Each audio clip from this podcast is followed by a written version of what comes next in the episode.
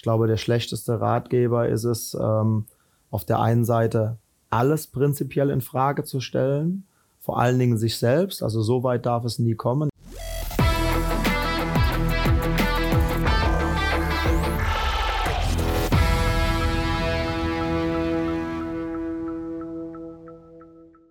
Der SVS-Podcast Echt und Anders, präsentiert von unserem Premium-Partner SAP. Zu Gast bei unserer achten Auflage heute ist unser Cheftrainer. Herzlich willkommen, Uwe Koschinak. Hallo. Uwe, man könnte meinen, der Zeitpunkt für einen Podcast könnte nach erstmals drei Niederlagen am Stück nicht schlechter sein. Aber es steht auch das Derby und damit eine ja, große Aufgabe gegen den KSC an. Was überwiegt derzeit? Noch die Aufarbeitung oder schon die Vorbereitung auf dieses wichtige Spiel? Nein, eindeutig noch die Aufarbeitung, denn äh, die Niederlage ist noch sehr, sehr frisch und äh, ich habe natürlich auch noch nicht komplett mit diesem Spiel abgeschlossen, weder inhaltlich noch emotional. Wobei die ähm, emotionale Seite sich nach einem Spiel äh, immer dann sehr beruhigt, wenn du zum einen im Reinen bist mit dir, aber wenn du auch so die ersten Gespräche mit den wichtigen Teilen der Mannschaft geführt hast, ich glaube, dass wir äh, insgesamt schon eine Fähigkeit haben, die Dinge sehr, sehr gut und richtig einzuordnen. Das ist mal so eine Grundfähigkeit dieser Truppe. Ähm, dass insgesamt, glaube ich, auch wir ähm, einfach nicht gefeit davor sein konnten, auch mal so eine Negativphase zu erleben. Wir haben äh, über einen ganz, ganz langen Zeitraum, glaube ich, sehr, sehr sorgenfrei gespielt und mit dieser Sorgenfreiheit natürlich auch so eine gewisse Selbstverständlichkeit in unser Spiel gebracht. Und äh, jetzt ist es natürlich so, dass diese dritte Niederlage am Stück sich sehr negativ anfühlt, weil wir auch gestern, das muss man so ehrlich sagen, in vielen Phasen des Spiels auch äh, nicht mehr diese Leichtigkeit, diese Selbstverständlichkeit hatten. Es fühlt sich derzeit sehr, sehr nach Arbeit an. Und der wichtigste Punkt als Trainer ist, äh, genau diese Dinge der Mannschaft auch klar zu machen. Ja, jetzt ist sehr, sehr viel Arbeit angesagt. Jetzt geht das Ganze nicht mehr so leicht von der Hand, aber solche Phasen hast du als Zweitligist innerhalb einer Saison vielen geht es sehr, sehr ähnlich. Und ähm, sich aus einer solchen Situation herauszuarbeiten, hat eben auch seinen ganz, ganz großen Reiz, weil es zu dieser Aufgabe als Trainer, zu dieser Aufgabe als Spieler des SV Sandhausen eben auch dazugehört. Mhm. Du hast äh, gestern analysiert, dass die Durchschlagskraft gefehlt hat, dass wir den Ball äh, zu wenig haben zirkulieren lassen, dass wir uns einfach auch schwer getan haben, Druck zu erzeugen. Sind es heute auch noch die Komponenten, die im Moment ähm, für dich entscheidend waren? Ja, und man merkt einfach, dass, äh, und das geht ganz, ganz vielen Mannschaften so, die aus einer positiven in eine negative Phase kommen, dass äh, sehr, sehr viele Selbstverständlichkeiten ähm, so ein Stück weit auf der Strecke bleiben. Und deswegen ähm, macht es auf der einen Seite natürlich Sinn, Unterschiede nochmal herauszuarbeiten, der Mannschaft zu zeigen, äh, was war in den guten Phasen. Meistens haben ja Siege oder Niederlagen auch ihre Ursache im Geschehen auf dem Platz. Was war in guten Phasen anders? Aber das nicht eins zu eins transportieren zu können, das muss man als Trainer eben auch akzeptieren. Sprich, wenn du nach zwei, drei Siegen einfach eine wahnsinnig mutige, eine vor Selbstvertrauen strotzende Mannschaft äh, hast, dann hat sich diese Truppe das nicht nur durch harte Trainingsarbeit erarbeit, äh, erarbeitet, sondern vor allen Dingen durch Ergebnisse auf dem Platz. Mhm. Und im umgekehrten Fall dann eins zu eins abzuleiten, dass man ja einfach nur wieder so spielen muss, wie nach dem Stuttgart-Spiel oder nach dem HSV-Spiel. Das ist eben nicht so ganz leicht, weil den Spielern es derzeit etwas schwerer fällt, diesen absoluten Mut auf den Platz zu bringen, auch in schwierigen Situationen die Ruhe zu behalten und äh, in schwierigen äh, Kombinationsmustern zu arbeiten, sondern in solchen Phasen fallen eben viele Mannschaften eher in dieses Strickmuster zurück, erstmal die einfache Lösung äh, zu suchen. Man spricht sehr gerne dann davon, dass auf dem Platz gearbeitet werden muss und das ist im Regelfall aber dann auch wieder der absolute Garant dafür, dass es in die andere Richtung geht. Und wenn man dafür Beweise benötigt, dann hat man unseren gestrigen Gegner, glaube ich, sehr, sehr gut da ähm, auch im Vergleich zu Rate ziehen können. Darmstadt 98 hat in einer in einer Phase, in der die sehr, sehr viel unentschieden gespielt haben, auch mal eine Niederlage drin hatten, haben die einen, sehr, sehr verzögerten Fußball gespielt. Das war alles sehr auf Sicherheit programmiert. Man hat so diese ein, zwei Situationen im Spiel äh, benötigt, um ein Spiel auf seine Seite zu ziehen. Mhm. Und äh, jetzt hat man ein Spiel in Dresden gewonnen, hat eine relativ lange Sieg, äh, ähm, eine la relativ lange Serie an Spielen, die man nicht verloren hat hinter sich. Und in Verbindung mit dem Publikum wird jeder einzelne Spieler etwas dominanter, etwas selbstbewusster. Und ich glaube, das hat man gestern im Spiel dann sehr, sehr gut gesehen, dass das manchmal so diese 10, 15, 20 Prozent ausmacht ausmachen können, die am Ende über eine gute Spielkultur oder eher ein etwas äh, zurückhaltenderes Verhalten entscheiden können. Mhm. Und uns in diese Situation wieder hineinzuarbeiten, diese Selbstverständlichkeit auch wieder spüren zu können, das ist jetzt Aufgabe in dieser Trainingswoche morgen ist ein freier Tag. Wie willst du das ab Mittwoch ganz konkret angehen? Wie macht man sowas? Weil das ist natürlich klar, das liegt so ein bisschen auch auf der Hand, dass man sagt, ja, da müssen wir wieder hinkommen, aber wie funktioniert sowas? Äh, das eine ist logischerweise sehr, sehr ehrliche Gespräche mit den Spielern zu führen, denn dass ich das als Trainer analysiere und beobachte, das ist äh, die eine Geschichte.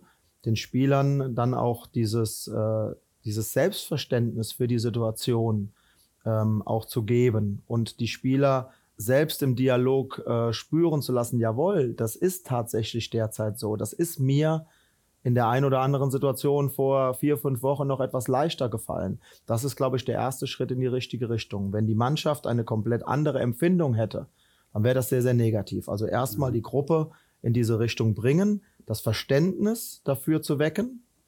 Ähm, ich glaube, die Akzeptanz dann auch in der Gruppe für diese Situation zu haben, das ist erstmal der erste Ausgangspunkt.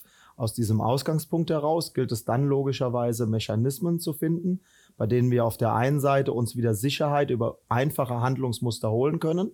Und wir brauchen dann parallel dazu logischerweise Mechanismen für Erfolgserlebnisse, und da hast du als Trainer immer zwei Aufgaben. Du musst dann auf der einen Seite ganz klar schauen, wer kann mit dieser Situation sehr, sehr gut umgehen. Das sind dann nicht immer nur diejenigen, die sich extrem verantwortlich für die Sache fühlen, sondern es können auch mal Spieler sein, die grundsätzlich eine gewisse Leichtigkeit mit dem Umgang solcher Situationen haben, so mhm. nach dem Motto, also mir ist, äh, so sind die Rahmenbedingungen sehr, sehr egal, ich spiele einfach mein Spiel, ich suche meine Chance. Und auf der anderen Seite brauchst du natürlich Typen, die äh, mit solchen Situationen schon mehrfach umgegangen sind, die schon Erfahrungen gesammelt haben auf der Ebene, die sowohl Positives als auch Negatives schon in ihrer Karriere erlebt haben und die daraus logischerweise auch die richtigen Mechanismen entwickeln können, was brauchen wir jetzt auf dem Platz. Und das ist ganz klar Traineraufgabe, die richtigen Typen für diese Situation herauszufinden und parallel dazu logischerweise auch die richtige Taktik, in der die Spieler sich in diesem nächsten Spiel gegen Karlsruhe wohlfühlen. Heißt aber auch, dass auf dem Platz natürlich immer wieder Dinge eingeübt werden müssen, von denen man sagt, das waren Erfolgsgaranten und das muss man dann auch letztlich über Arbeit, über Schweiß, über Laufen, über Spielen auf dem Platz auch wieder ja dazu kommen, dass man an diese Aktion glaubt. Ja, und parallel dazu natürlich auch an äh an anderen äh, Automatismen arbeiten, die den Gegner vielleicht überraschen können. Ich glaube, mhm. dass wir zu den Mannschaften zählen, ähm, die schon sehr, sehr stark von einer kollektiven Qualität leben und von dieser abhängig sind.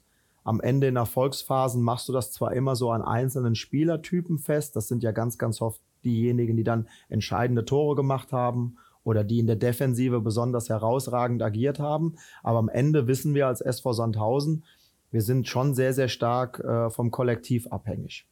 Und in diesem Kollektiv glaube ich, haben sich in der erfolgreichen Phase sehr, sehr viele Automatismen ausgebildet, die mittlerweile aber auch gelesen werden. Ähm, mhm. deswegen geht es nicht nur darum, diese Faktoren wieder zu stärken, sondern logischerweise auch andere Alternativen äh, auf den Platz zu bringen, die den Gegner schon mal überraschen können. Denn man merkt, und das ist immer die Krux, einer so extrem positiven Phase über einen längeren Zeitraum. Viele Mannschaften haben sich sehr, sehr intensiv mit unserer Art des Spiels beschäftigt und haben erstmal alles dafür getan, gewisse Mechanismen, äh, die sich bei uns eingespielt haben, erstmal zu eliminieren. Ich spreche von unserem sehr, sehr durchdringenden Flügelspiel der beiden Außenverteidiger. Mhm. Mittlerweile merkt man, die werden schon sehr, sehr früh attackiert und denen wird es im Grunde genommen erstmal sehr, sehr schwer gemacht, überhaupt in die gegnerische Hälfte einzudringen. Es geht mit Sicherheit immer bei den Gegnern um eine gute Boxverteidigung, weil man weiß, in dieser Konstellation mit den beiden Spitzen Buadus und Behrens ist der SV Sandhausen schon sehr, sehr gefährlich, wenn es darum geht, Flanken im Strafraum zu verwandeln. All diese Dinge haben über einen, äh, über einen Zeitraum äh, absolut für Erfolg gesprochen, werden aber jetzt von Mannschaften deutlich schärfer bekämpft. Und deswegen gilt es natürlich nicht nur, diese Dinge im Ablauf zu äh, verbessern, sondern es gilt natürlich auch darum, parallel dazu Alternativen ähm, zu erarbeiten. Mhm. Wir haben das fachlich jetzt äh, ein bisschen besprochen, bevor wir auch zu einer emotionalen Seite kommen. Da habe ich gleich noch eine Frage zu. Ähm, du hast eben gesagt, die, ja, ich sag's mal so, die Einsicht bei den Spielern muss da sein für das, was du oder was dir als Trainer auch aufgefallen ist. Hast du den Eindruck nach den ersten Gesprächen jetzt, dass, das, dass ihr da ähm, komplett ähm, denselben Eindruck habt? Also ich glaube schon, dass es äh, ein absolutes äh, Kriterium für einen Trainer ist, wenn denn die Einsicht und die Überzeugung nicht sofort aus dem Spiel herauskommt, ihm an ganz äh, plastischen Beispielen ähm, schon darzulegen, dass es tatsächlich so ist. Mhm.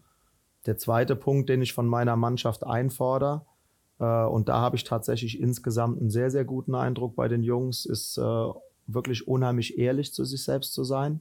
Ich glaube, der schlechteste Ratgeber ist es, ähm, auf der einen Seite alles prinzipiell in Frage zu stellen vor allen Dingen sich selbst. Also so weit darf es nie kommen, denn die Grundqualitäten bei uns, die sind schon ausreichend, sonst hätten wir nicht eine so lange äh, Serie gespielt, sonst mhm. wären wir nicht letztes Jahr ähm, so gestärkt aus einer ganz, ganz schwierigen Phase herausgekommen, wo ja viele Spieler, die heute auch noch auf dem Platz äh, stehen, schon beteiligt waren. Insofern äh, glaube ich, ist Ehrlichkeit zu sich selbst und zu seinem Nebenmann sehr, sehr wichtig. Und der wichtigste Faktor über diese Ehrlichkeit hinaus ist es eben nicht mit dem Finger auf andere zu zeigen, ähm, sondern da tatsächlich als Gruppe durchzugehen. Das hat etwas damit zu tun, dass man in der Kabine die Bereitschaft hat, auch Dinge ganz klar anzusprechen und auszudiskutieren. Das tut dann vielleicht auch mal weh, aber das muss dann auch sein. Man, man muss einfach in die Diskussion kommen. Man muss auch streitbar sein im Sinne der Sache. Ähm, und darüber hinaus äh, glaube ich, wenn man dann äh, vor seiner eigenen Tür gekehrt hat und man merkt, ich kann mit mir im Reinen sein, dann geht es logischerweise darum, wieder den Fokus wirklich auf die persönlichen Qualitäten äh, zu legen und die zu 100 Prozent in die Waagschale zu werfen. Mhm. Und äh, da glaube ich, haben wir insgesamt eigentlich eine gute Mischung. Die Tendenz in unserer Mannschaft geht aber mit Sicherheit dahin, dass sehr, sehr viele Führungsspieler schon die Arbeit hier beim SV Sandhausen als sehr, sehr wichtig nehmen, dass sie sich unheimlich viel auf die Schultern auch packen. Und äh, ich glaube, da brauchen wir eine gerechtere Verteilung. Da brauchen wir ganz, ganz viel im Boot, die sich für Sieg oder Niederlage auch verantwortlich fühlen, die wirklich alles, was in ihrer, in ihren Möglichkeiten liegt, auch tatsächlich in die Waagschale werfen. Mhm. Denn eins ist klar, wir reden immer in einer Kaderzusammenstellung des SV Sandhausen davon, dass wir in positiven Phasen wirklich in der Lage sind, mit jedem in dieser Liga mitzuhalten. Mit Sicherheit nicht auf Strecke mit den Top 4 dieser Liga, aber prinzipiell an einem Spieltag sehr, sehr wohl. Wir haben im Gegensatz, im krassen Gegensatz beispielsweise zu Regensburg, eben wirklich auch in jeder Woche, zumindest in Bezug auf das Ergebnis und in weiten Teilen dann auch in Bezug auf das Spielfall, äh, auf den Spielverlauf wirklich die Chance zu punkten. Wir werden nie so krass abgeschlachtet, äh, was uns eben derzeit sehr, sehr schwer fällt. Das sieht man anhand der nackten Zahlen, ist Tore zu schießen, mal in Führung zu gehen und wieder aus so einer Führung heraus einen Gegner richtig wegmalochen zu können. Das fällt uns derzeit sehr, sehr schwer. Und äh, mit Sicherheit müssen wir emotional jetzt auch verpacken, dass nach dem Sieg gegen Osnabrück aller spätestens, das war ja schon sehr, sehr stark die Diskussion in der Winterpause, eigentlich alles ein bisschen mehr nach oben geschielt hat. Und jetzt einfach so die Realität zu akzeptieren und zu sagen, nein, jetzt haben wir dreimal verloren, jetzt brauchen wir einfach erstmal wieder Boden unter den Füßen. Geht nicht um Abstiegskampf, geht nicht darum, alles negativ zu sehen und ständig zu schauen, mhm. was passiert hinter uns, mhm. sondern einfach wieder Boden, leistungstechnisch und in Bezug auf das Ergebnis, Boden unter den Füßen zu bringen, äh, zu kriegen und nicht unzufrieden, ungeduldig zu sein. Das sind, glaube ich, jetzt ganz, ganz wichtige Faktoren. Denn ich habe das bei meiner Vertragsverlängerung gesagt, natürlich ist es ein Riesenziel für mich, die Mannschaft zu entwickeln, in Richtung Einstelligkeit zu entwickeln. Das muss ein Entwicklungsziel sein. Aber das muss bei Mannschaften mit dem SV Sandhausen immer einhergehen mit der realistischen Einordnung, dass das ganz viele andere auch wollen. Mal gelingt es der einen Truppe etwas besser, mhm. mal der anderen. Wir sind jetzt derzeit in einer Situation, in der sich beispielsweise auch Aue befindet ne, die auch erst einen Punkt aus der Rückrunde geholt haben, wo in der Winterpause auch mal so ganz, ganz vorsichtig so die Idee des Aufstieges auf einmal ein Thema äh, war, wo man gesagt hat, Mensch, wie lange können wir das noch halten? Und jetzt bist du eben auf dem, auf dem Boden der Tatsachen aufgeschlagen und dann brauchst du Typen innerhalb der Truppe, die sagen, ja, lass uns nicht zu sehr philosophieren über das, was irgendwann in vier, fünf Spieltagen sein kann, sondern lass uns auf das nächste Ergebnis gehen. Denn wenn ein gutes Ergebnis kommt, dann wird der Rest auch wieder sich automatisch, automatisch. Äh, von selbst ergeben. Ja. Genau.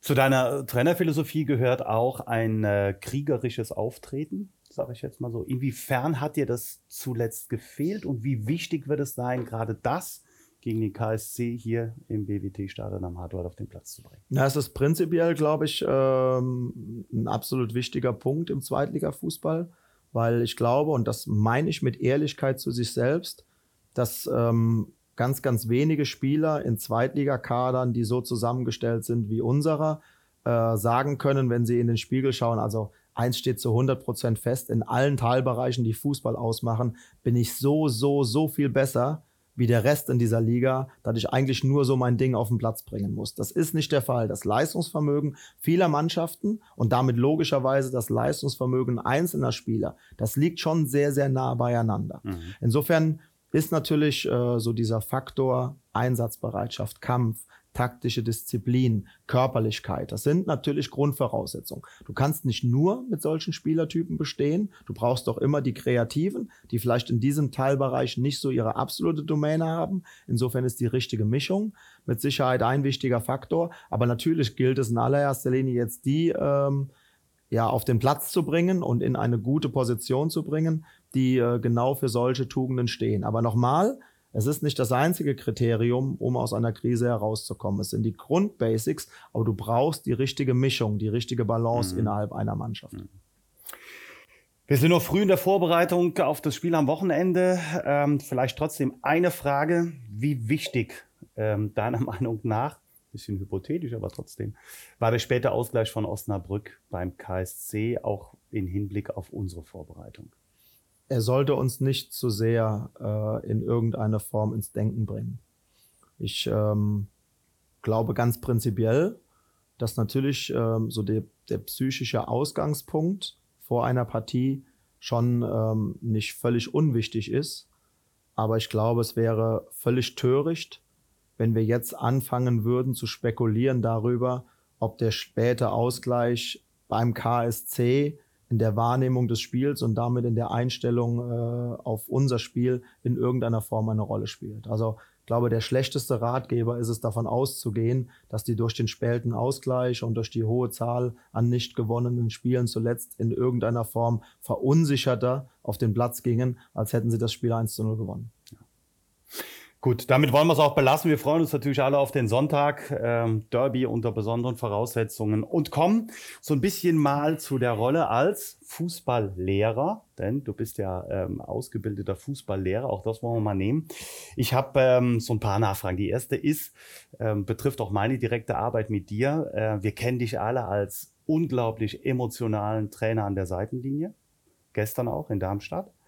Ich kenne dich aber auch im Anschluss und der eine oder andere auch, dann nach dem Spiel als sehr schnell ja, runterkommenden Trainer, als äh, sehr reflektierten Trainer. Ähm, wie machst du das? Weil das sind ja schon zwei extreme Gegensätze und ähm, ich meine, wenn das Spiel zu Ende ist, ist das Spannungsfeld trotz allem ja noch da. Egal, ob Sieg oder Niederlage. Ja, das ist richtig. Ähm, ich glaube, das hängt zum einen äh, damit zusammen, dass ich mir ganz prinzipiell als, als Trainer irgendwann, als ich angefangen habe, ähm, einfach zum Ziel gesetzt habe. Und das ist so, so eine Trainerphilosophie von mir, die für mich dann einfach passt. Ähm, ausspielen, nach Möglichkeit herauszugehen, so mit dieser zumindest persönlichen Zufriedenheit, unabhängig vom Spiel, tatsächlich alles herausgehauen zu haben. Und ähm, da werde ich natürlich im Coaching sehr, sehr stark auf emotionale Elemente ähm, reduziert, weil die vielleicht im Gedächtnis bleiben. Aber ich glaube, wenn man die Spiele im Einzelnen dann mal durchgeht, dann gibt es eben auch ganz, ganz viele Spiele oder zumindest lange Phasen, wo ich eher ruhig bin. Ähm, das hat etwas damit zu tun, dass ich sehr, sehr stark versuche, die Mannschaft, die Ausgangssituation, den Spielverlauf einfach zu fühlen und in vielen ähm, Situationen weiß ich, dass ich tatsächlich einen ganz, ganz hohen Einfluss, zumindest auf die Art habe, wie wir spielen. Das entdecke ich immer dann, äh, wenn ich so meine, meine Ausrastphasen am Seitenrand habe, aber so viel Energie auf die Mannschaft übertrage, dass die aus einer Lethargie vielleicht auch wieder äh, irgendwo umswitcht in eine mhm. gewisse kriegerische Handlung. weil ich mir einbilde, das ist so eine Trainerfähigkeit, von der ich sagen würde, die ist bei mir eher gut ausgeprägt, dass ich von draußen tatsächlich spüre, was tut sich gerade auf dem Platz. Und da wäre es für mich unerträglich als Trainer, wenn ich spüre, gerade sind wir in einer unterlegenen Situation, gerade brauchen wir eine gewisse Emotionalität auf dem Platz. Die hat dann ganz, ganz viel damit zu tun, das Spiel vielleicht mal in die andere Hälfte zu verlegen, mehr über Zweikämpfe zu kommen, dem Gegner über diese Faktoren Kampf, Einsatzbereitschaft erstmal wieder irgendwo den Stecker zu ziehen, wenn ich das von draußen spüre, aber es nicht in die Mannschaft hineintrage. Mhm. Insofern ist das ganz, ganz häufig eine Reaktion. Wir nehmen das Spiel gestern, so der Beginn der zweiten Halbzeit, wo ich einfach merke, wenn ich da jetzt nicht eingreife, dann steht es gleich 0-1 und ich habe von draußen aber nichts getan. Das kann nicht immer nur über Wechsel funktionieren, sondern ich glaube, da muss die Bindung des Trainers zur Mannschaft muss in dem Fall äh, auch funktionieren.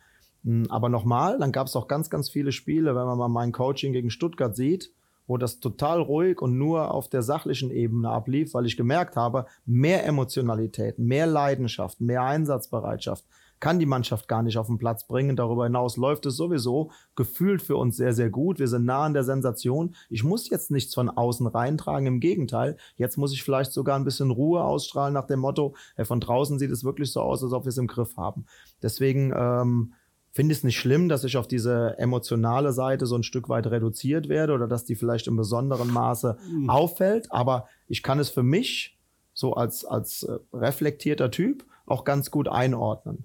Äh, was aber auch immer klar war, ist, dass ich natürlich nach dem Spiel als ein vernünftiger Repräsentant äh, meines jeweiligen Vereines gelten möchte. Und dann möchte ich nicht irgendwo auffallen, durch völlig unbedachte, völlig schwachsinnige, aus der Emotionalität heraus bezogene äh, Aussagen, für die ich mich vielleicht im Nachhinein gegenüber dem Verein, der Mannschaft, der Öffentlichkeit äh, rechtfertigen muss, für die ich mich eher schämen muss, ja. sondern dann geht es wirklich auch darum, das ist so, finde ich, eine Qualität, die man als Trainer äh, äh, haben muss, sich runterzufahren, auch mal eine Nacht drüber zu schlafen. Ich kann dir beispielsweise sagen, das ist ein Grund, warum ich als Trainer mittlerweile auf den Kreis Nachspielen verzichte weil ich sehr, sehr stark merke, diese erste Phase der Ansprache an eine Mannschaft, die ist eben wahnsinnig geprägt noch von der Emotionalität. Du bist noch gar nicht richtig unten. Du hättest vielleicht Lust, dem einen oder anderen etwas zu sagen, was in der ersten Phase erstmal unschön mhm. ist, was manchmal auch gar nicht gerecht ist, weil du vielleicht im Spiel etwas wahrgenommen hast, was gar nicht so war. Und nach Siegen so einen Kreis zu bilden, ist sehr, sehr leicht, ne? weil was kannst du gegenüber der Mannschaft falsch machen? Ja. Du hebst die auf ein hohes Schild, die wissen aber sowieso, sie haben das Ding gewonnen nach Niederlagen oder in der Unzufriedenheit, die du als Trainer spürst, machst du dort vielleicht aber aus der Emotionalität heraus Fehler. Deswegen verzichte ich beispielsweise auf diese Geschichte, habe so meinen eigenen Automatismus äh, gefunden, dann etwas runterzufahren und sobald ich dann nach dem Spiel gefragt werde, das Ganze auch wieder in eine realistische Einschätzung zu bringen. Hat mir gut getan, mhm. ähm, ist, glaube ich, die richtige Art so wie ich als Persönlichkeit bin, dann trotzdem den Verein und die Truppe nach außen hin zu repräsentieren und ist tatsächlich so ein Mechanismus, den ich sehr, sehr aktiv versucht habe zu schulen, der also nicht in mir drin gesteckt hat, der aber auch nicht geschauspielert ist. Wenn ähm, deine Arbeit getan ist, und damit meine ich natürlich die Zeit nach einem solchen Spiel wie gestern, aber auch ein bisschen überspannend, wenn man mal so Phasen hat, wo man sagt, es läuft besonders gut oder es läuft vielleicht auch weniger gut. Was hilft dir, um solche Situationen ähm, für dich zu deiner Zufriedenheit einschätzen zu können und dann auch wieder an die Arbeit zu gehen und zu sagen, ja, jetzt finde ich wieder die richtigen, die richtige Ansprache, ähm, die richtigen Trainingsformen, den richtigen Umgang, um in eine andere Richtung zu gehen. Ist es mal ein komplettes Abschalten? Ist es die Familie? Ist es vielleicht noch akribischeres Arbeiten? Wie, wie gehst du mit solchen Situationen um? Oder was hilft, um auch mal Abstand zu gewinnen? Also bei mir definitiv, das kann ich mittlerweile für mich sagen, vor allen Dingen nach Niederlagen äh, Gespräche. Ähm, ich glaube, dass ich insgesamt so auf der Ebene eher so ein kommunikativer Typ bin, der in der ersten Phase aus der persönlichen Unzufriedenheit heraus, das wirkt, glaube ich, in Interviews und Analysen so ein bisschen anders, aber der erstmal Probleme hat äh, für sich selbst. Ich habe da einen ganz guten Kontrollmechanismus, aber für sich selbst ähm, so Emotionalität und reine Fakten so auseinanderzuhalten. Deswegen helfen mir Gespräche ganz gut, um erstmal runterzukommen, um mir andere Meinungen anzuhören, um ein Gefühl dafür zu entwickeln, ist das, was ich selbst beobachte und was gerade in mir vorgeht, ist das deckungsgleich mit dem, was ähm, Menschen ähm, beobachten, die dieselbe Sicht auf die Dinge haben. Mhm. Da hilft also beispielsweise in ganz, ganz hohem Maße das Trainerteam. Kann ich gestern berichten auf der Rückfahrt, so das Gespräch mit Stefan Kulowitz hilft mir dann wahnsinnig, erstmal auch einen Blick aus seiner Richtung auf das Spiel zu bekommen, mal abzugleichen, sind alle Dinge, die ich beobachte, auch identisch mit seiner Beobachtungsweise, bekomme ich vielleicht neue Einblicke. Mir hilft es unheimlich, dann mit Führungsspielern kurze Gespräche zu führen. Ich könnte unheimlich schlecht ohne jegliches Wort aus einem solchen Tag herausgehen. Äh, Natürlich hilft mir dort in ganz, ganz hohem Maße meine Frau, die nochmal einen völlig anderen Blick auf Fußball hat, aber die natürlich meine Emotionalität und meine äh, Sichtweise auf die Dinge immer ganz gut einschätzen kann und die mir dann auch ein ganz gutes Bild dafür gibt, äh, wie ist der Eindruck beispielsweise von oben. Mhm. Ähm, ne, was hat sie so auch aufgeschnappt? Wie nimmt sie die Dinge wahr? Und daraus ergibt sich ein Bild, bei dem ich nicht zu hundertprozentig sagen kann, das ist dann immer so. Ich kann zum Beispiel sagen, und das war vielleicht auch jetzt im Nachhinein der erste Fehler, dass ich mit dem Nürnberg-Spiel so in der Analyse relativ schnell fertig war, weil ich gemerkt habe, okay, irgendwann musste die, diese Niederlage kommen.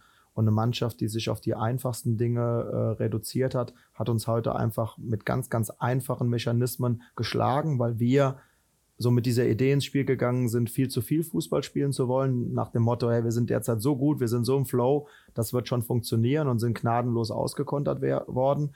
Da war ich relativ schnell mit mir im Reinen, äh, währenddessen das Spiel gestern beispielsweise deutlich stärkere Spuren hinterlassen hat. Und was ich dann aber auch verstehe, ist, wenn ich dann das Spiel hier nochmal komplett so ganz allein für mich geschaut habe äh, und dann ähm, in Sandhausen zurückfahre in meinen privaten Bereich, dann tut es aber auch mal gut, wirklich komplett abzuschalten und zu sagen, jetzt muss der Kopf aber mal wirklich weggehen vom Fußball, sich permanent immer wieder in diesem, in diesem Hamsterrad zu drehen das macht dann auch keinen Sinn. Und mhm. dann äh, hoffe ich ganz einfach immer darauf, dass ich ganz gut abschalten kann, dass ich vernünftig schlafen kann. Ich glaube, das ist bei allen Trainern, da spreche ich nicht nur für mich, glaube ich, so die größte Problematik, dass du unheimlich viel von dem, was dich bewegt, ganz, ganz schnell wieder mitnimmst in den nächsten Tag. Äh, aber nochmal, ne, dafür werde ich sehr, sehr ordentlich bezahlt. Das ist mein Job. Da, darum geht es logischerweise, eigene Mechanismen zu finden, mhm. damit umzugehen und aber nicht dich selbst permanent vor der Mannschaft wieder zu spiegeln, sondern heute natürlich dann vor der Mannschaft zu stehen und zu sagen, pass auf, das ist die Analyse, das ist der Weg raus und jetzt gehen wir alle zusammen diesen Weg. Was machst du dann, wenn du abschaltest? Was ist dann Fernseh gucken oder was sind so äh, Dinge, mit denen du einen Ausgleich findest? Ja, ich bin ein schlechter Leser geworden, muss okay. ich sagen. Ähm, ich glaube, das, das lag so in der Phase, als ich junger Familienvater war und gespürt habe, so freie Zeit hat immer etwas damit zu tun, sich eher mit der Familie zu beschäftigen, weil das so der ganz, ganz große Antrieb ist, natürlich dann auch Zeit mit äh, den Kindern und, und der Frau zu mhm. verbringen. Mm, deswegen ist es tatsächlich für mich dann so, dass ich eher ein passiver Konsument bin. Ne? Und dann geht es tatsächlich darum, vielleicht abends zu sagen, komm, jetzt läuft ein Tatort und jetzt komm mal komplett runter, weil du tauchst in den Film ein ob er dich fasziniert oder nicht, aber du bist mal weg von eigenen Gedanken und das tut ganz gut. Das hilft dir dann vielleicht auch beim Einschlafen. Ich äh, muss sagen, was mir unheimlich hilft, ist dann mal in ein ganz anderes Thema einzutauchen, äh, das mich sehr interessiert. Ganz, ganz häufig sind das dann tatsächlich politische Themen, ähm, die äh, mich dann einfach wegbringen, so von den täglichen Sorgen des Fußballs, weil man dann natürlich entdeckt, wenn man sich so mit den großen Dingen des tatsächlichen Lebens auseinandersetzt, dann entdeckt man natürlich, mein Gott, also am Ende ist Fußball immer noch ein Spiel, es ist ein Beruf, es geht um deine Existenz, um die Existenz des Vereins und damit ganz, ganz vieler Menschen, aber immer noch aus einer relativ luxuriösen Situation heraus. Ne? Und es gibt deutlich wichtigere Themen, äh, was das tägliche Leben angeht und äh, sich dann dort hineinzuversetzen, mitzudenken, ja, auch ein persönliches Bild über äh, gesellschaftliche Zusammenhänge zu haben. Das tut mir immer ganz gut, weil es ist eben auch anspruchsvoll. Du kannst dich nicht berieseln lassen. Du musst mitdenken, wenn du in dem Thema drin sein willst, anders wie bei einem Film beispielsweise. Mhm. Und du merkst aber, ne, es kommt, es, es holt dich ein bisschen auf eine andere Ebene ab und du hast so diese Fußballgeschichte mal komplett raus aus auf deinem Alltag. Ja. Du hast kurz die Möglichkeit, jetzt drei Kollegen aus deinem Fußballlehrerlehrgang kurz namentlich zu benennen. Erstens, mit wem hast du noch am meisten Kontakt? Zweitens, wer hat für dich, warum auch immer, eine Entwicklung genommen, wo du gesagt hast, das hätte ich nicht erwartet? Drittens, wer war der Notenbeste? Ich fange von hinten an, weil das ist ja ein Fakt. Der Notenbeste war Jan Moritz Lichte. Okay. Äh, Jan Moritz Lichte ist heute äh, Co-Trainer bei Mainz 05. Mhm hat äh, mehrere attraktive Co-Trainerstellen schon hinter sich. In Hannover, in Paderborn war er damals Co-Trainer von Schubert. Ähm, und äh, Jan Moritz war nicht zu schlagen. Also es war klar, dass er am Ende wahrscheinlich auch als Notenbester landet, weil zum einen hat er eine sehr tiefgehende sportwissenschaftlichen äh, Background. Mhm. Hm, das hat dazu geführt, dass alles, was wir beispielsweise, beispielsweise im Bereich Medizin und Sportwissenschaften gemacht haben, für uns wahnsinnig lernintensiv war und äh, für ihn war das okay, immer nur ein Kratzen an der Oberfläche. Äh, deswegen allein auf der Basis dieser äh, Noten, die er dort geschrieben hat, ist er schon sehr, sehr weit oben gelandet. Parallel dazu muss man aber auch sagen, ein wahnsinniger Fußballfachmann mit einem überragend guten Blick für das Detail und auch für die Liebe dazu. Insofern, glaube ich, war das zu 100 Prozent gerechtfertigt. Ähm, mit wem ich den, den äh, ausgiebigsten Kontakt habe, würde ich am Ende sagen, wenn ich jetzt mal so die persönlichen ähm, Begegnungen mit Frank Schmidt der jetzt auch in derselben Liga arbeitet, äh, mal außen vor lasse, dann ist es äh, wahrscheinlich Stefan Krämer. Mhm. Ähm, das hat auch sehr, sehr viel damit zu tun, dass der Steve äh, und ich in einer Region aufgewachsen sind, dass wir uns dadurch schon vor dem Fußballlehrerlehrgang kannten, weil wir sowohl noch gegeneinander gespielt haben, als auch ich meine ersten ähm, meine ersten äh, Meriten so als Trainer verdient habe im A-Jugendbereich von TuS Koblenz. Er war Seniorentrainer von einem Fünftligisten. Insofern haben wir da häufiger Freundschaftsspiele Den gegeneinander du gemacht. Nennen, da freuen sich die ganzen Reihen dann. Ja, Rosbach-Ferscheid war mhm. das damals äh, und deswegen kannten wir uns schon, bevor wir eben gemeinsam äh, zum Fußballlehrerlehrgang äh, kamen. Ähm, wir haben dann häufiger auch das Zimmer im Rahmen des Fußballlehrerlehrgangs geteilt und deswegen ist der Kontakt eben auch nie abgerissen. Und ich kann für mich sagen, selbst wenn wir mal drei Monate nicht miteinander telefoniert haben mhm. und kriegen uns irgendwo danach wieder an die Strippe, ist es sofort sehr, sehr vertraut und äh, ist sofort eine gemeinsame Basis da. Und ich für mich zumindest habe immer das Bedürfnis, wenn bei Steve irgendetwas passiert ist, wie jetzt diese äh, Beurlaubung in Magdeburg, dann habe ich fünf Minuten später sofort das Bedürfnis, ihn anzurufen, um mal zu hören, wie es ihm geht, um ihm meine Gedanken mitzuteilen. Insofern würde ich sagen, das ist dann sehr, sehr tiefgehend. Die zweite Person, ähm, mit der es unheimlich intensiv war im Fußballlehrerlehrgang, war Thomas Hossmann. Mit ihm habe ich eigentlich immer das Zimmer geteilt äh, in den Phasen, wenn es irgendwo möglich war. Wir hatten eben die gemeinsame Basis über Pat Sander, weil sowohl mhm. er als auch ich waren Co-Trainer bei Pat. Ähm, und äh, klar, Hossi äh, und ich, wir haben äh, nebeneinander gesessen im Unterricht und deswegen ähm, ist der Kontakt eben auch ein sehr vertrauter, auch wenn er jetzt in einem ganz anderen Aufgabenbereich arbeitet. Aber ich würde mal behaupten, von ihm weiß ich auch privat noch so das okay. meiste. Und das verbindet natürlich nochmal auf eine andere, auf einer anderen Ebene. Von wem war ich am überraschtesten? Ähm, wie weit er äh, gekommen ist ist ähm, wirklich sehr schwer aus diesem Lehrgang heraus. Vielleicht nicht unbedingt so, aber was hat dich äh, verwund nicht verwundert, aber wer, wer, äh, ja, du hast es schon richtig ausgedrückt, ja. Von wem warst du vielleicht ein bisschen überrascht? Ja. Also nochmal, das ist, glaube ich, in unserem Lehrgang deswegen sehr schwer gewesen, weil wir so in der Rückbetrachtung wahrscheinlich eine Zusammensetzung aus den unbekanntesten Namen waren ganz wenige Ex-Profis und vor allen Dingen Ex-Profis, die jetzt irgendwo so in der Öffentlichkeit gestanden haben, die vielleicht Länderspiele gemacht haben mhm. und, und schon eine Karriere als Fußballer hatten, wo man ja quasi immer so darauf wartet, na, und dann das nächste ist, ja. dass die Bundesligisten übernehmen. Aufgrund ihrer Vita ist das äh, automatisch so.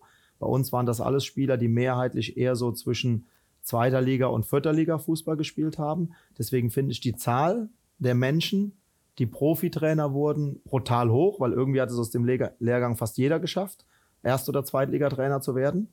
Und das ist dann mit Sicherheit schon sensationell.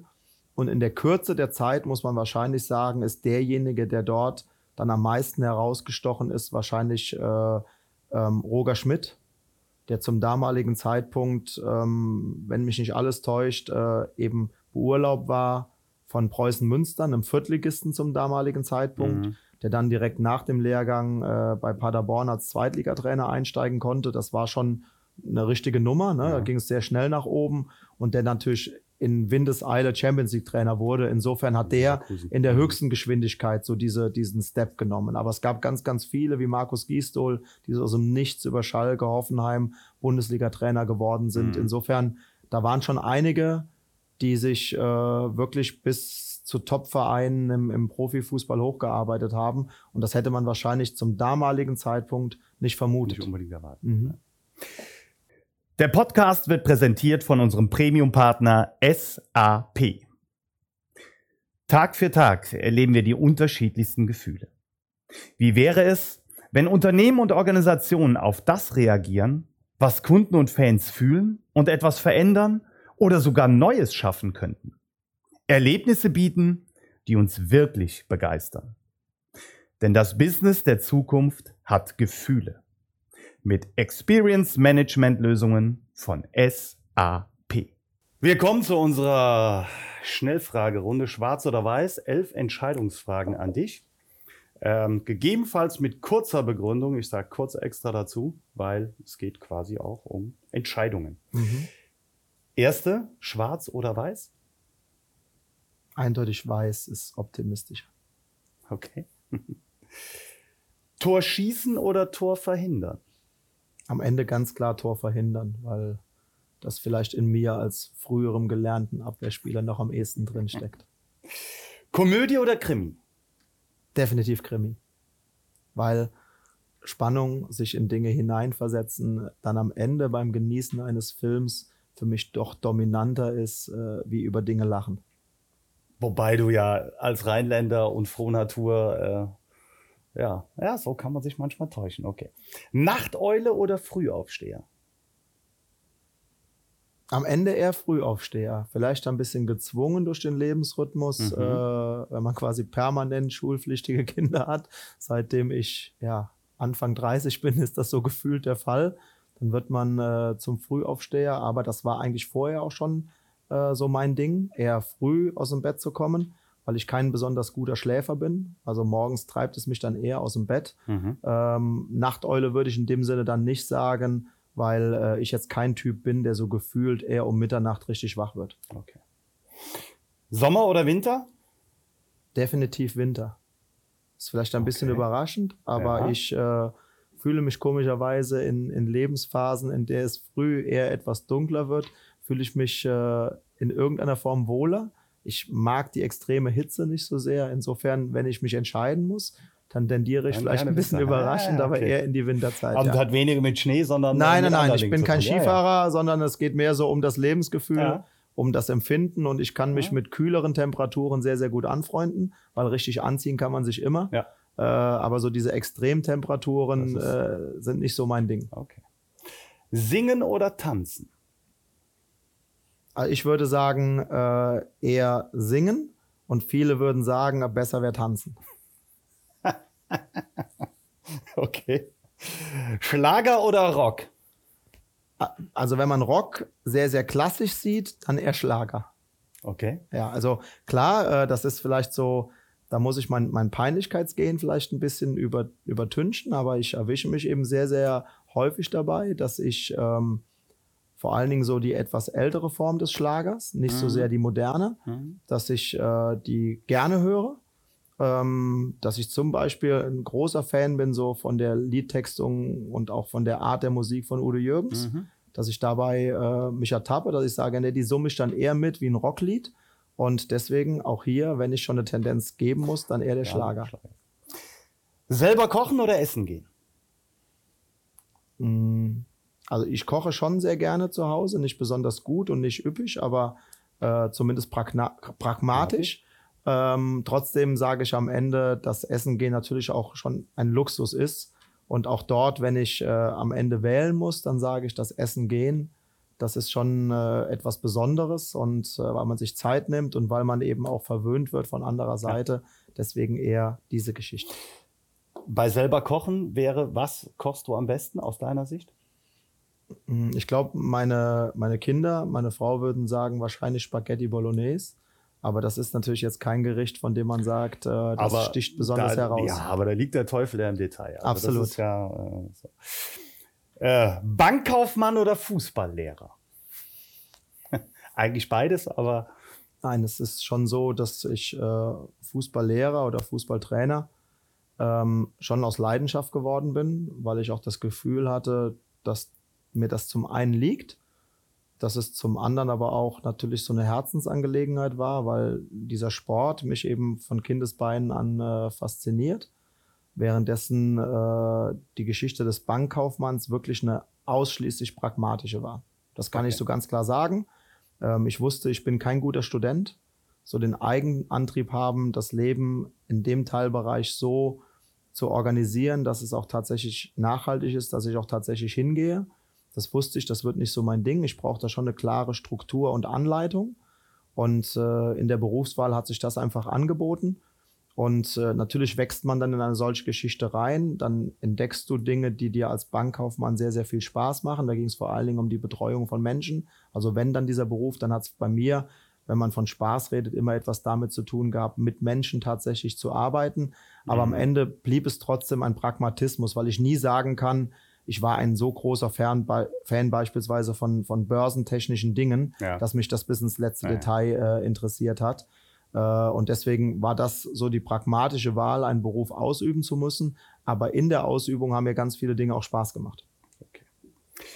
Wenn du spielst, spielst du, um zu spielen oder spielst du, um zu gewinnen? Und ich würde den Sport gerne mal kurz ein bisschen ausblenden. Also zwei Kinder, da spielt man ja auch schon mal merkst du in dir, eigentlich spiele ich nur, um zu gewinnen oder Nein. kannst du auch gut spielen, um zu spielen? Dann spiele ich, um zu spielen.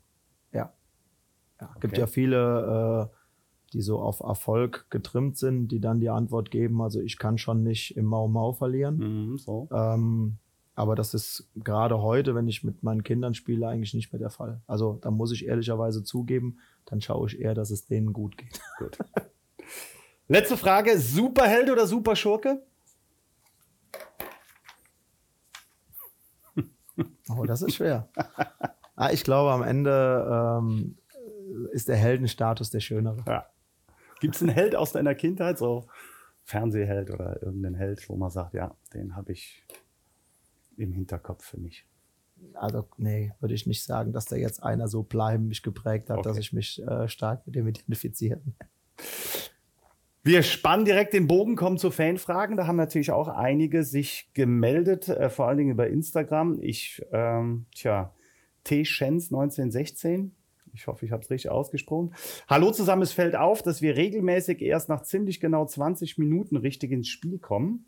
Sofern ich mich nicht verrechnet habe, bekommen wir in knapp 43 Prozent der Spiele in den ersten 20 Minuten ein Gegentor und geraten so in der Regel zunächst ins Hintertreffen. Ist das Problem der Mannschaft bewusst?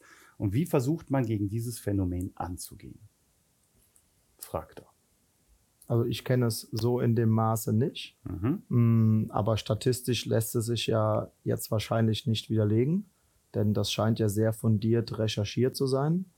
Ähm, komischerweise habe ich eben natürlich vielleicht auch geprägt durch das Spiel gegen Stuttgart Situationen im Kopf, wo wir losgelegt haben wie die Feuerwehr und äh, sehr, sehr früh in Führung gegangen sind. Hm. Insofern ist es tatsächlich so, weil wir natürlich insgesamt wenig Gegentore bekommen.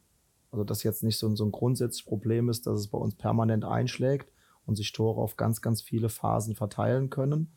Ähm, dass es mit Sicherheit eine Statistik ist, die auf der einen Seite ihre Aussagekraft hat, auf der anderen Seite sich natürlich auf sehr, sehr wenige Situationen überhaupt eines Spiels verteilt, weil im schlimmsten Fall kriegen wir vielleicht mal zwei Gegentore mhm. und nie fünf oder sechs, so wie andere.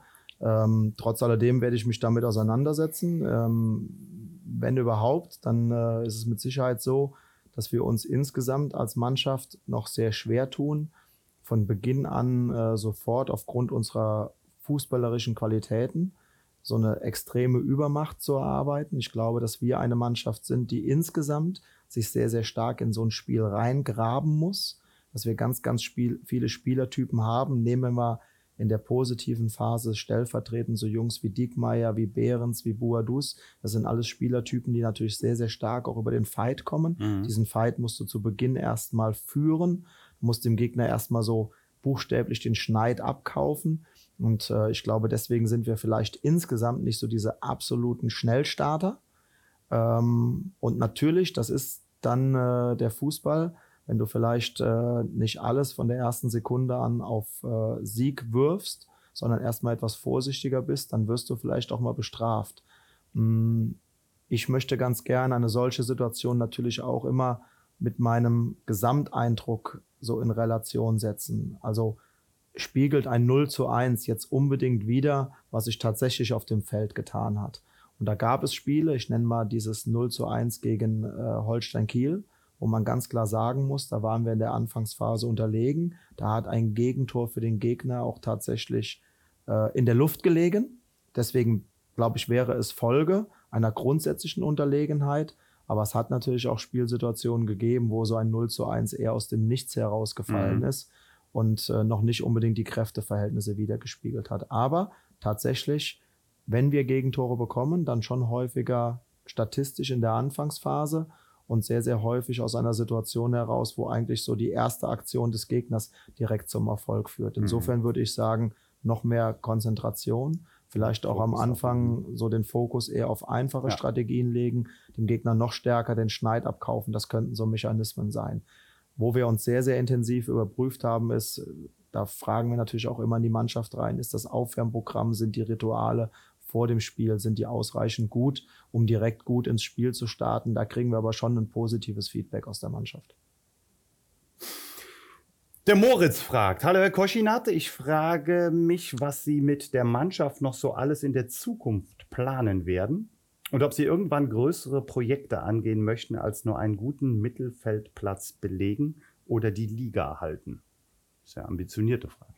Ja, und ich glaube, einen ersten Hinweis ähm, habe ich bei der Vertragsverlängerung gegeben, indem ich die Vertragsverlängerung eben mit dem visionären Ziel äh, ausgegeben habe, tatsächlich den SV Sandhausen und die 25 besten Vereine Deutschlands zu führen.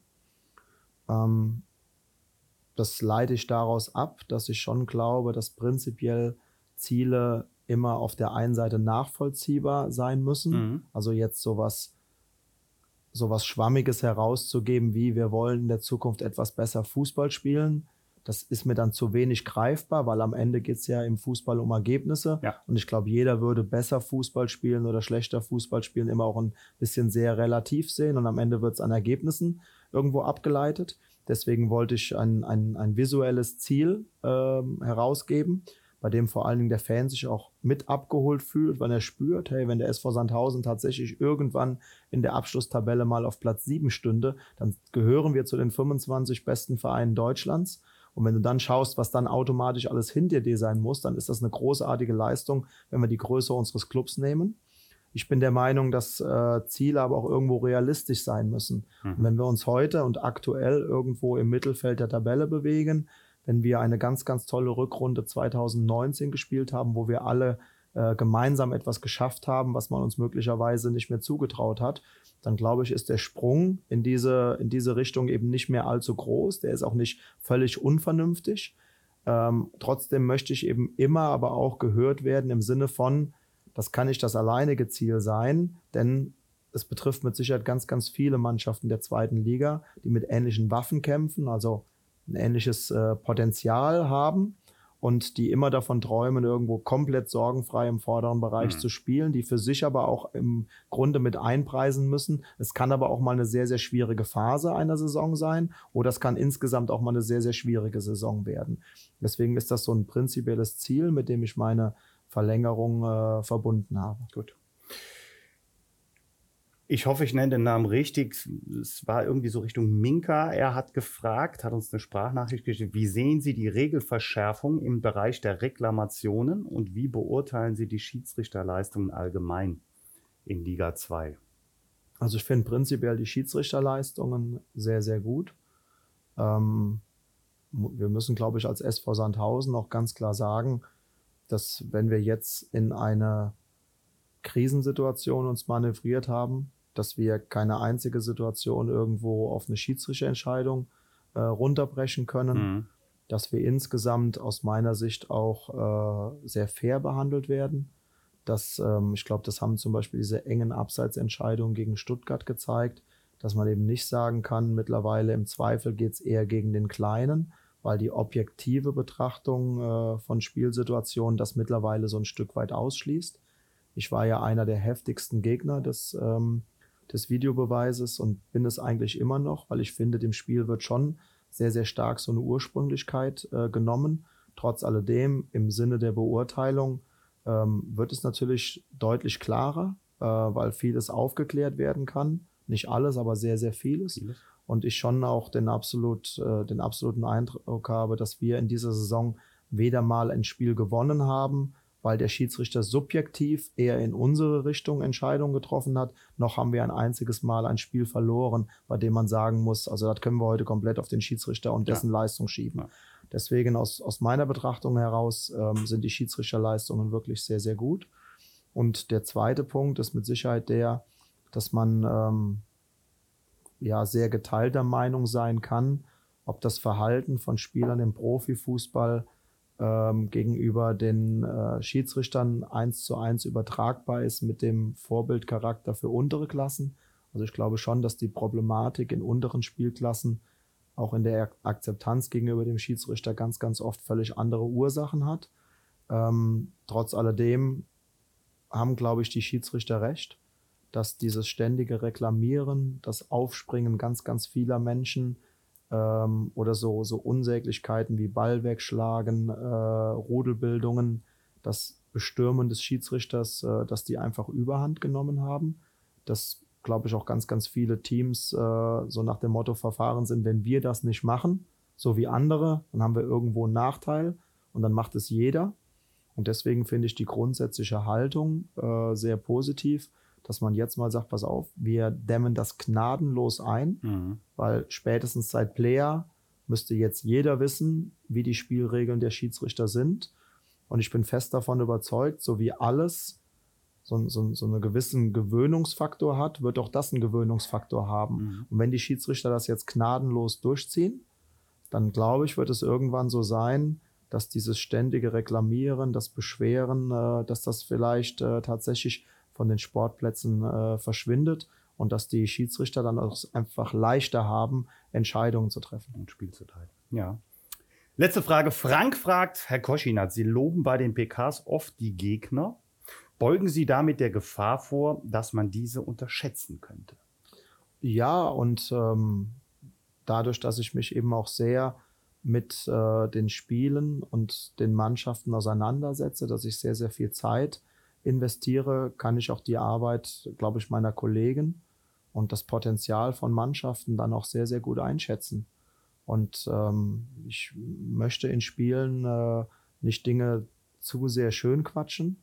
Und da muss man einfach auch anerkennen, dass äh, auch, auch andere Teams einen sehr, sehr guten Plan haben, mhm. dass sie sich sehr, sehr gut auf uns vorbereiten, dass man ganz, ganz oft einfach auch dann konstatieren muss, dass Spielergebnisse möglicherweise auch in ihrer Form korrekt zustande gekommen sind.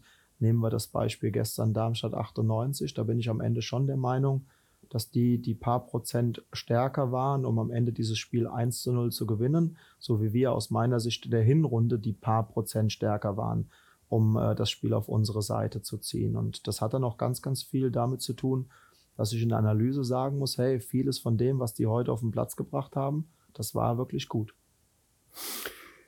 Wir sind eigentlich schon am Ende, beziehungsweise ähm, zwei, drei Sachen muss ich noch fragen. Mit Blick auf die Uhr, vielleicht ein bisschen äh, schneller, aber ja, das ist, äh, ist einfach so. Du hast hier in Sandhausen eine WG mit unserem Scout Pascal Lammerich, sage ich mal so.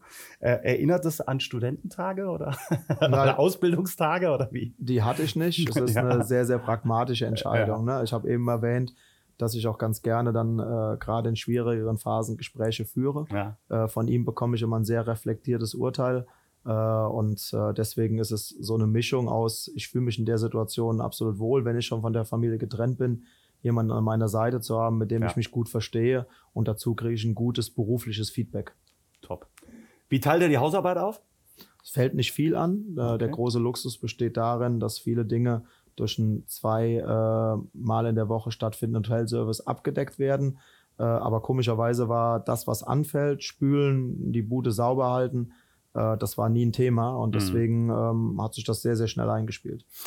Wer, äh, du warst zuletzt Gast bei Sport im Dritten beim SWR und äh, da wurde schon mal kurz thematisiert deine Leidenschaft zum Wrestling. Mhm. Äh, Lex Luger, äh, Hulk Hogan oder der Undertaker, wer ist der Favorit?